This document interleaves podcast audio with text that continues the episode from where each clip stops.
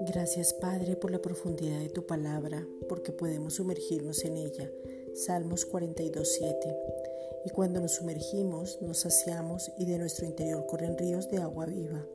Juan 7, versículos 37 al 39. Tu palabra nos sostiene para no dejarnos mover por lo natural.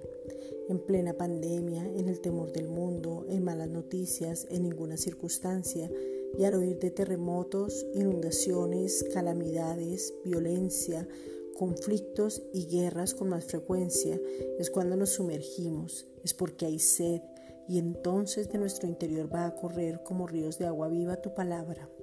Juan 7, versículos 37 al 38. Vemos la realidad, pero hablamos la verdad que es Jesucristo mismo. Juan 1.17. Gracias Padre porque hemos renovado el espíritu de nuestro entendimiento.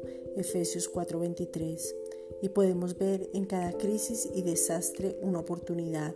En esa oportunidad crecemos, nos edificamos, maduramos y manifestamos tu gloria.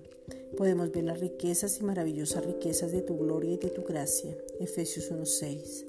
Tú haces todo nuevo. 2 Corintios 5:17. Y ahora nos podemos gozar porque en tu presencia nos hablas, nos transformas y nos podemos ver como en un espejo para ser transformados. 2 Corintios 3:18. Gracias Padre porque nuestra mirada está enfocada en Cristo y desde ahí nos movemos. Hebreos 12:2. Gracias por este tiempo inesperado, pero donde vemos una oportunidad para crecer. Hebreos 5, versículos 13 al 14. Nos volvemos expertos en la palabra de justicia. Gracias por el Espíritu Santo que nos guía y revela. Juan 16, 13. Gracias por la autoridad y por el poder. Segunda de Corintios 12, 9.